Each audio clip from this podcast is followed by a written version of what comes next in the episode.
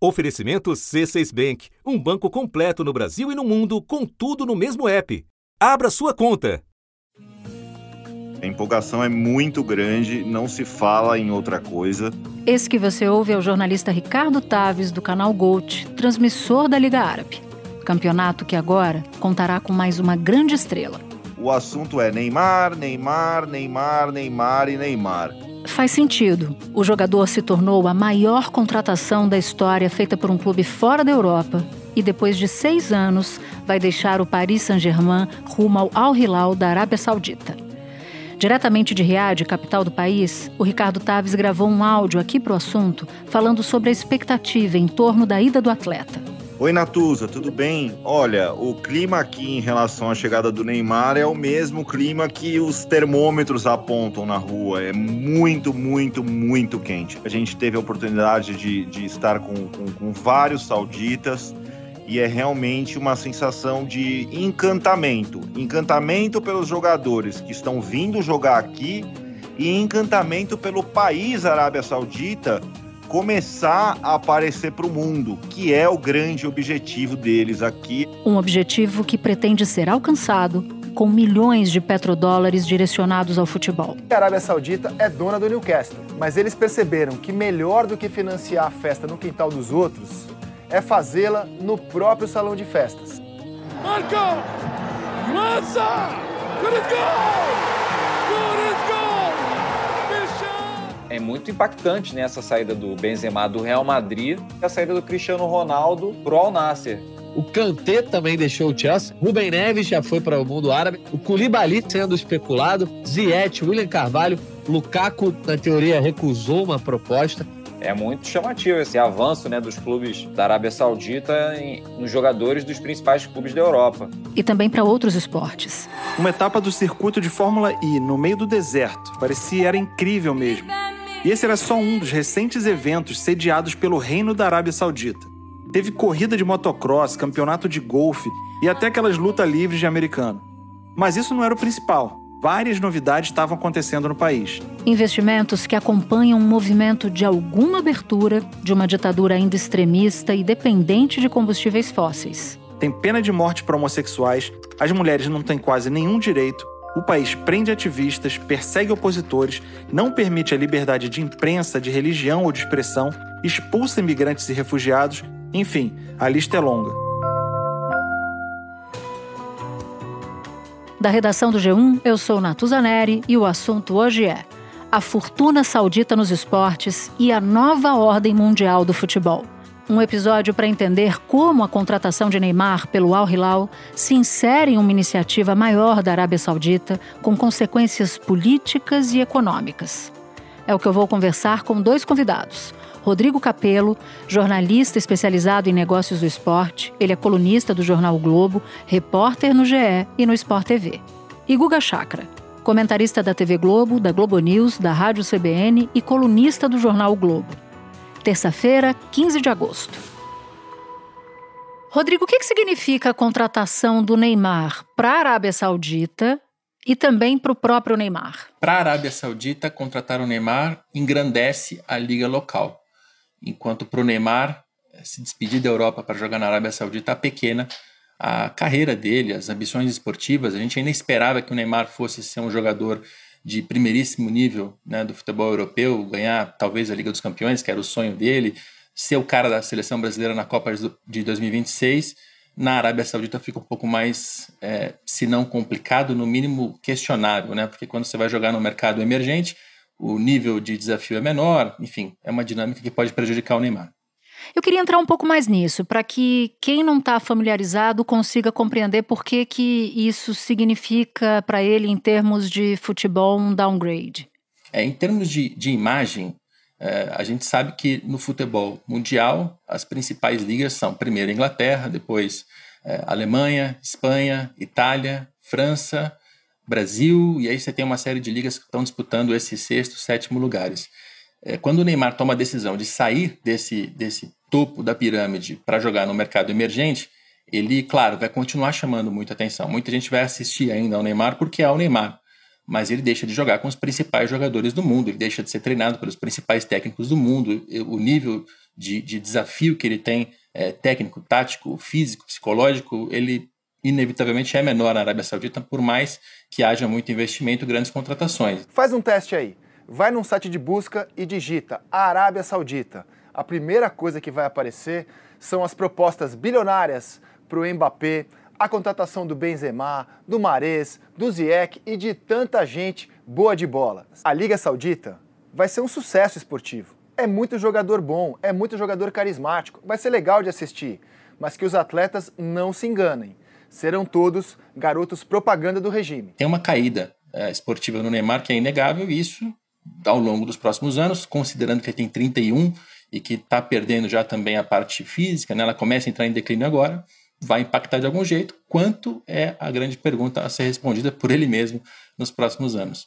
E por que, que ele foi, na sua, na sua opinião, Rodrigo? A parte financeira deve ter falado muito alto. Né? O que a imprensa está relatando é que ele vai ganhar praticamente o dobro do que ele já ganha no PSG, que já era muito dinheiro. Pelo vínculo novo, o Neymar vai receber 320 milhões de euros, dá 1,7 bilhão. Incríveis 70 milhões de reais por mês ou para facilitar ainda mais essa conta, 2,3 milhões por dia. Agora, a questão da ambição dele é onde eu não consigo entender, eu acho que pouca gente consegue, né? É, fica, fica sempre parecendo que o Neymar coloca a parte financeira acima de uma ambição esportiva. E, e pode ser que isso esteja errado, mas as decisões que ele toma, primeiro sair do Barcelona para Paris Saint-Germain, depois do PSG, para a Arábia Saudita, não tem como, como evitar um pouco essa impressão. Queria falar então um pouco da, do, do, futebol na Arábia Saudita, porque é um país com nenhuma tradição. Mas acho que vale a pena a gente explicar para quem nos assiste, para quem nos ouve, quando é que começa essa essa esse investimento super volumoso no futebol, na contratação de jogadores, construção de estádios e por aí vai. Queria entender um pouco essa cronologia. Ela é recente? Ela começa agora? Ela vem de antes?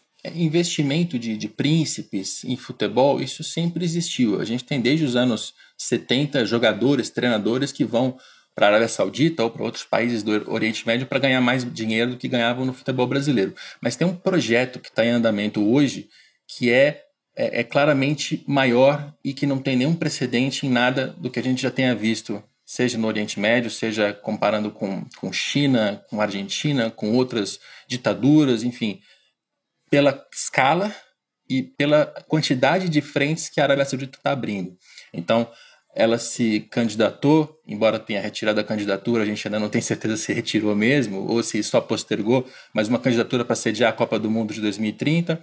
Ela comprou o Newcastle em, em outubro de 2021, a gente está falando de um clube tradicional da Inglaterra, então ela passa a, a, fincar a bandeira dela na liga que tem a maior audiência no mundo, que é a liga, a liga inglesa, e recentemente contratação do Cristiano Ronaldo e depois de uma série de jogadores. Então, pelo que eu estou entendendo que você está dizendo, investimento de príncipes sauditas no futebol sempre houve, mas como um projeto nacional, isso vem a partir da compra do Newcastle em 21. Faz sentido? Faz sentido. A gente viu alguns países do Oriente Médio fazerem esse tipo de investimento para mudar a imagem do país. Né? Então, os Emirados Árabes compraram Manchester City, o Qatar comprou Paris Saint-Germain e sediou uma Copa do Mundo. O que a gente está vendo hoje é a Arábia Saudita é, apostar quase que o dobro, o triplo, né? É aumentar a aposta em relação ao que os vizinhos já fizeram para ter um, projeto que é, financeiramente essa conta não fecha, né? como, como negócio de futebol a conta não fecha, mas para um fim político, para um fim é, da, de posicionamento do país internacionalmente, em termos de imagem, de diplomacia, aí sim a gente começa a entender do que, que se trata esse jogo. Quando você fala que a conta não fecha, meu raciocínio vai logo para o financiamento. Quem é que está financiando os clubes sauditas? É o governo. O governo da Arábia Saudita tem um fundo soberano que faz investimentos. Né? Eles têm uma sigla para esse fundo, chama PIF, e eles compram participações em empresas do mundo todo. A maior parte a gente nem fica sabendo, o futebol é um, um, tipo de negócio que consome menos dinheiro do que comprar partes de empresas de petróleo, de gás, etc., mas que dá muito mais visibilidade, muito, chama muito mais atenção. Tanto é que a gente está falando sobre isso aqui e está vendo toda essa repercussão que o Neymar está trazendo, é, especialmente no caso do Brasil. Então é, é o fundo soberano da Arábia Saudita que faz esses investimentos. O, o que diferencia muito é a natureza do investimento. Né? Quando a gente é, considera que os quatro principais clubes do, da Arábia Saudita. Eram associações civis, foram é, forçados a virar empresas. E hoje 75% desses clubes pertencem ao fundo soberano e, portanto, ao próprio governo, isso não tem, não tem comparação. Seria como se o, o governo Lula transformasse Flamengo, Corinthians, Palmeiras e São Paulo em empresas e comprasse 75% para começar a despejar dinheiro público. Né? Isso fica muito claro como isso é uma maluquice na nossa realidade. Tomara. É, mas é o que a Arábia Saudita está fazendo em relação à, liga local. Você, num dado momento, disse o seguinte: que a Arábia Saudita como sede, a proposta de ter a Arábia Saudita como sede da Copa em 2030 foi retirada, mas me pareceu haver uma dúvida sobre se de fato esse movimento é para valer ou se lá na frente eles podem postular esse, essa condição de, de, de ser sede também. Por que, que você pareceu ter dúvida sobre isso? Primeiro porque esse slogan eles usaram muito, né, da Arábia Saudita 2030. E, e, não me parece que seja só uma questão de sediar a Copa do Mundo. É um projeto esportivo que está é, sendo usado para mudar uma imagem de um país. Né? E, e eles não estão num investimento que me parece ser de curto prazo também. Olha, começaram a, a investir, despejaram um monte de dinheiro, contrataram jogadores, fizeram uma graça e depois de dois, três anos acabou. Não me parece que seja isso, por tudo que a gente lê e, e ouve pelo, pelo mercado esportivo tem investimentos em infraestrutura, em estádios, na própria liga local, em jogadores, na, na transformação dos clubes, na compra de um clube no meio da Inglaterra. Então é, é tão grande, tão abrangente, que me parece que a Arábia Saudita está tá entrando nisso para um jogo de médio e longo prazo.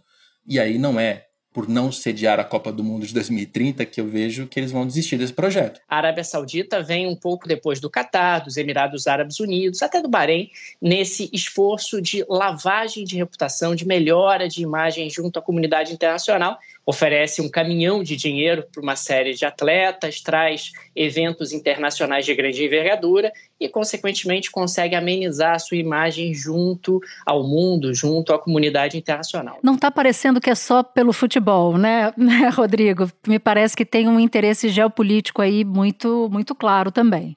Nunca é só futebol, nunca é só futebol. Agora, Rodrigo, olhando para o mundo do futebol de maneira, de maneira mais ampla, quais são os possíveis efeitos colaterais desse projeto saudita? Como é que ele pode afetar outros times mundo afora, em particular o Brasil? Bom, quando você tem muita gente fazendo investimento, e, e especialmente nesses valores que a gente vê sendo publicados na imprensa, o primeiro impacto é a inflação. Né? Você tem um impacto inflacionário no mercado do futebol, nos salários dos jogadores e enquanto custam os direitos para que os clubes comprem. Né? Porque uma vez que a Arábia Saudita começa a prometer salários em X, o mercado da Inglaterra, da Alemanha, da Espanha, da Itália, da França tem que reagir e subir um pouco para manter alguns jogadores e resistir a esse assédio. É, o Brasil perde jogadores diretamente para os clubes da Arábia Saudita e perde porque justamente não consegue acompanhar esse ritmo de salários. Quem tenta acompanhar vai acabar fazendo um gasto que eventualmente não conseguirá cumprir, vai fazer dívida. A gente vê isso acontecendo no mercado do futebol é, e já viu isso acontecer em outros momentos. Né? Quando o, o Roman Abramovich comprou o Chelsea, aconteceu isso. Quando os Emirados Árabes compraram o Manchester City, aconteceu isso. Agora com a Arábia Saudita, a gente está falando do mesmo efeito, só que com uma escala maior. Então a gente tem um risco inicial de inflação. E se a gente for considerar o nosso papel de, de, de Brasil, né, não dá nem para dizer que a gente tem uma liga, porque não temos uma liga para organizar o nosso campeonato, mas o campeonato brasileiro, que era o sexto do mundo, talvez passe para sétimo, né, porque a, a Liga da Arábia Saudita parece que está fazendo tudo direitinho e com muito dinheiro. A gente vai perder o nosso lugar, a gente não vai nem mais conseguir chegar numa final de Mundial de Clubes, porque vai perder sempre na semifinal para o clube da, da Arábia, que vai vir com muito dinheiro, com investimento, enfim. Tem vários riscos que estão é, colocados, tanto financeiros quanto esportivos, e a gente vai ter que se acostumar a eles e tentar reagir. Rodrigo, muito obrigada por ter topado falar. Ajudou a clarear várias questões aqui que estavam obscuras na minha cabeça. Você tem as portas abertas aqui no assunto. Volte sempre. Eu que agradeço. Muito obrigado. Espera um pouquinho que eu já volto para falar com o Guga Chakra. Com o C6 Bank, você está no topo da experiência que um banco pode te oferecer você tem tudo para sua vida financeira no mesmo app, no Brasil e no mundo todo. A primeira conta global do país e atendimento personalizado, além de uma plataforma de investimentos em real e dólar com produtos exclusivos oferecidos pelo C6 em parceria com o JP Morgan Asset Management. Quer aproveitar hoje o que os outros bancos só vão oferecer amanhã? Conheça o C6 Bank. Tá esperando o quê? C6 Bank. Guga, para além do futebol, a Arábia Saudita investiu, vou fazer uma listinha aqui, em golfe, Fórmula 1, boxe e esportes, ou seja, investimentos que fazem parte da iniciativa do príncipe herdeiro Mohammed bin Salman para modernizar o país.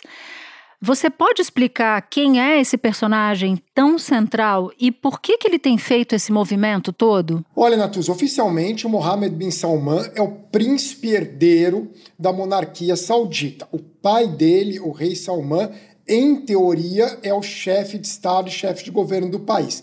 Na prática, quem manda na Arábia Saudita com poderes ditatoriais é o Mohammed bin Salman, conhecido também como MBS. Ele manteve práticas da, da, da, dos, dos, governos anteriores, dos, dos monarcas anteriores da Arábia Saudita. Por exemplo, continua a proibição de igrejas e sinagogas, da prática do judaísmo e do cristianismo, continua uma certa eh, forma de apartheid contra as mulheres, embora alguns argumentos que argumentem que talvez tenha melhorado a situação das mulheres no país, continua a perseguição eh, aos homossexuais, continua a perseguição à minoria xiita no país. Tudo isso continua igual ao que era antes, mas ele mudou algumas coisas. Em primeiro lugar, os monarcas anteriores evitavam, de uma certa forma, se envolver diretamente em guerras. Ele levou adiante a guerra do Iêmen, cometendo atrocidades, crimes contra a humanidade. A Arábia Saudita bombardeou casamento, funeral, escola, hospital, matou dezenas de milhares de pessoas na guerra é, do Iêmen. A ONU alerta que esta pode ser a pior crise humanitária que o mundo vive em décadas. Várias facções estão envolvidas na guerra do Iêmen. De um lado estão as tropas do governo, apoiadas por uma coalizão liderada pela Arábia Saudita. Do outro, militantes da etnia Houthi, que recebem ajuda do Irã. A ONU estima que quase 400 mil pessoas já perderam a vida nessa guerra, seja diretamente nos confrontos ou indiretamente por fome e doenças como cólera. Relatório de especialistas em direitos humanos da ONU diz que tanto o governo oficial do Iêmen, apoiado pela Arábia Saudita, quanto rebeldes Houthis cometeram crimes como tortura, estupro e sequestro.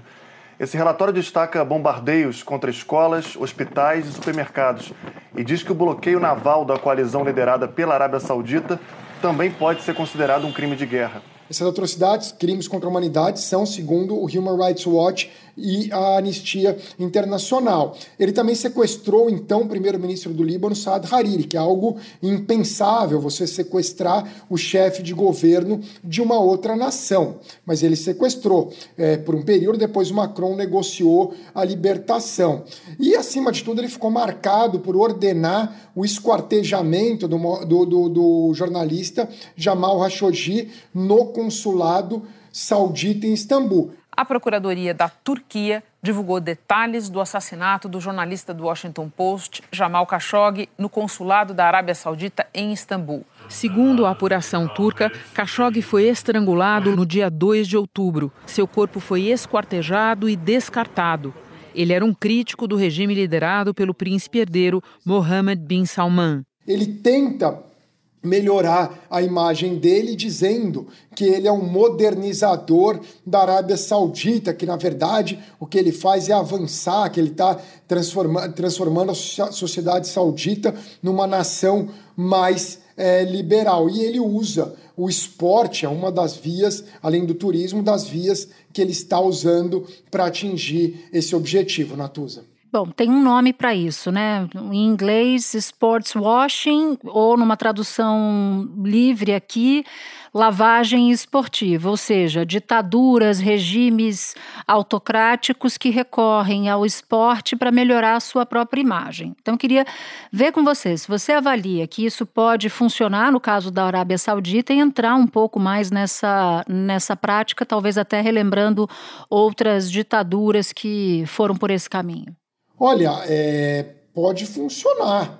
infelizmente, pode funcionar. A gente lembra que a Arábia Saudita, por muitas décadas, foi associa associada ao petróleo, ainda é, claro, super associada ao petróleo, mas quase que unicamente era petróleo e deserto quando se falava da Arábia Saudita. Depois passou a ser associada ao terrorismo. Osama Bin Laden nasceu na Arábia Saudita e 15 dos 19 terroristas do 11 de setembro eram sauditas e a ditadura da Arábia Saudita ajudou a propagar, especialmente na década de 80 e 90, a ideologia jihadista é, pelo mundo, então eles foram muito associados a isso, mas agora, quer queira, quer não, eles têm jogando no país o Cristiano Ronaldo, né, que é, é, o segundo maior jogador de futebol do mundo nesse século e o mais popular nas redes sociais. Eles têm o Benzema, que foi eleito melhor jogador do mundo no ano passado, saiu do Real Madrid. Agora eles têm o Neymar, né? grande uhum. craque brasileiro dos últimos 10 anos. O Mané, que é o principal jogador africano também dos últimos 10 anos, depois do Salah. O Salah é, é, seria o número um, número dois da África nos últimos 10 anos, todos eles jogam na Arábia Saudita. É, é tudo isso faz parte é, é, hoje quando a pessoa pensa no regime saudita. E o Messi, não podemos esquecer, o Messi não foi jogar na Arábia Saudita, mas ele é o garoto propaganda do Vist Saudi, que é a agência saudita para turismo, equivalente a Embratur, como se ele fosse o garoto propaganda da Embratur. Recebe milhões por ano para fazer propaganda. Então, essa é a via dele. Agora, outros países usaram também é, é o dinheiro para tentar melhorar a imagem. Recentemente, o Catar.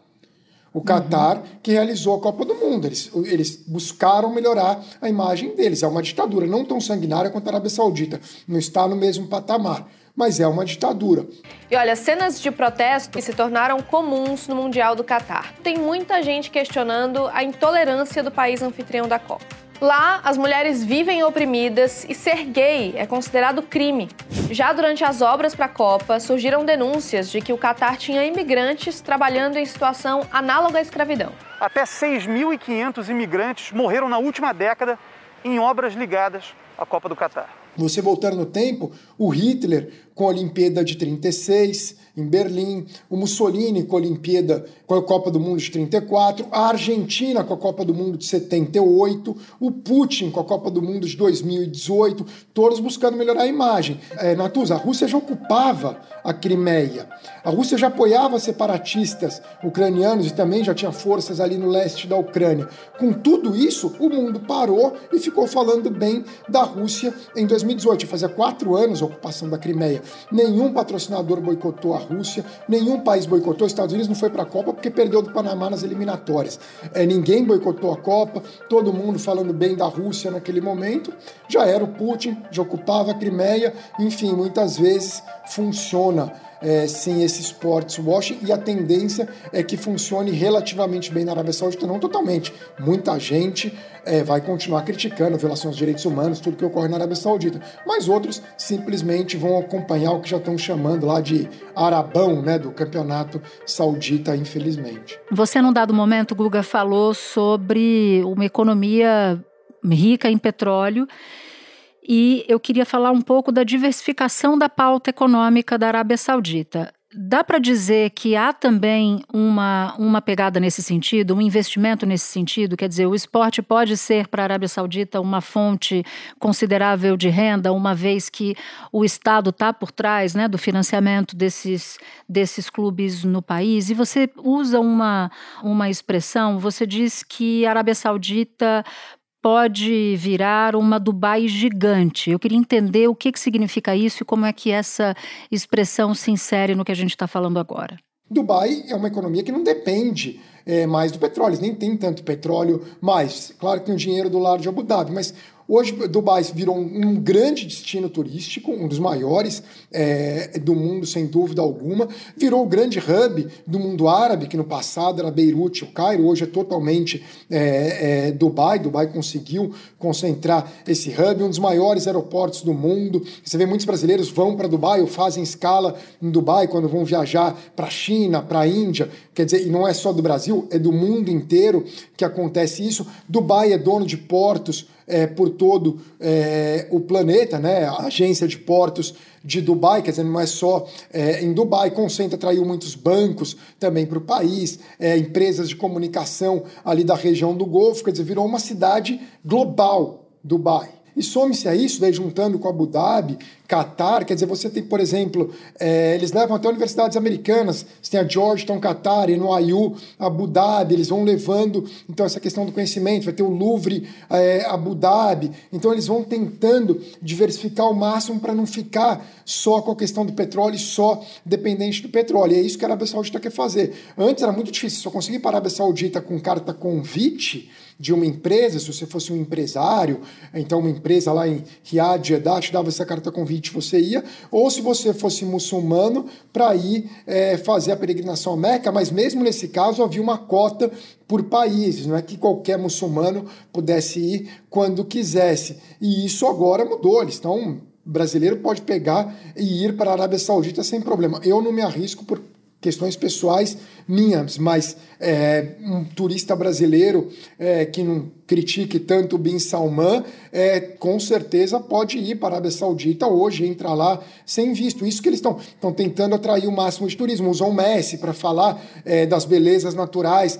da Arábia Saudita. Eles têm aquele projeto Neon é, para construir uma cidade no deserto. É o plano 2030 da Arábia Saudita. Entre seus objetivos está diminuir a dependência do país no petróleo. Por isso, a importância de abrir mercados de entretenimento, facilitar o acesso das mulheres na economia e todas aquelas mudanças que a gente já falou.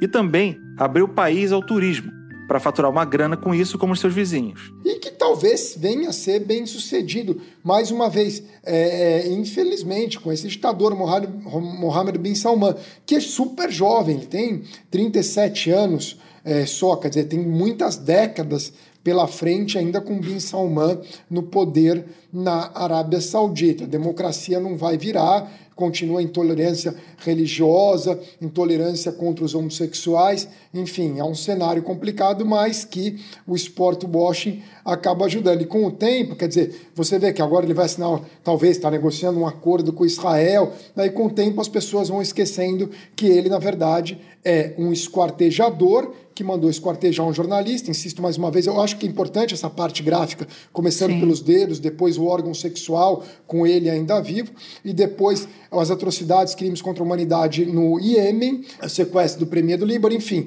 Pensa no Bashar al-Assad. As mulheres têm mais direitos na Síria do que na Arábia Saudita. Você citou a idade do Bin Salman, 37 anos. 70% da população de 3 milhões, 36 milhões de habitantes, melhor dizendo, tem essa idade, tem menos de 35 anos, ou seja, ali por dois anos de diferença, mas da mesma geração.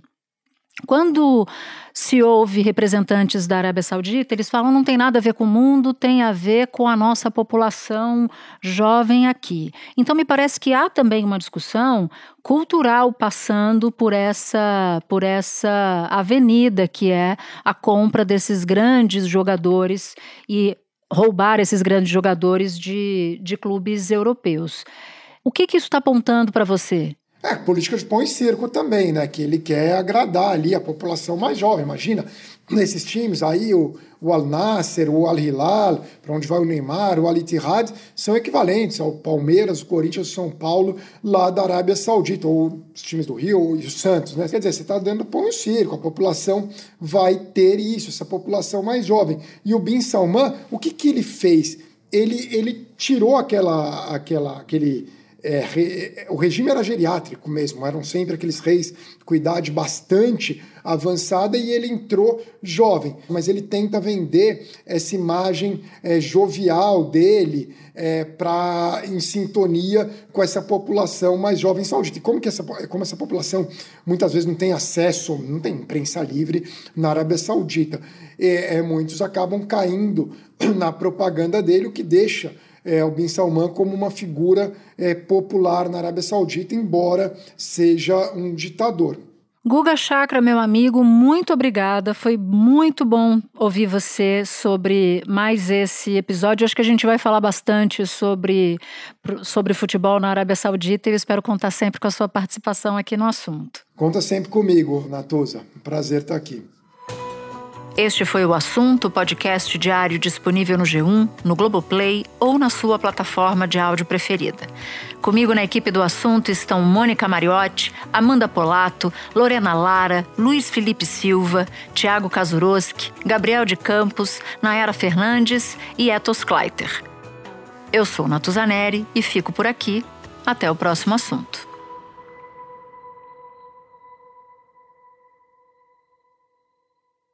Você no topo da experiência financeira que um banco pode oferecer. Escolha um banco completo no Brasil e em qualquer lugar do mundo. Abra sua conta no C6 Bank.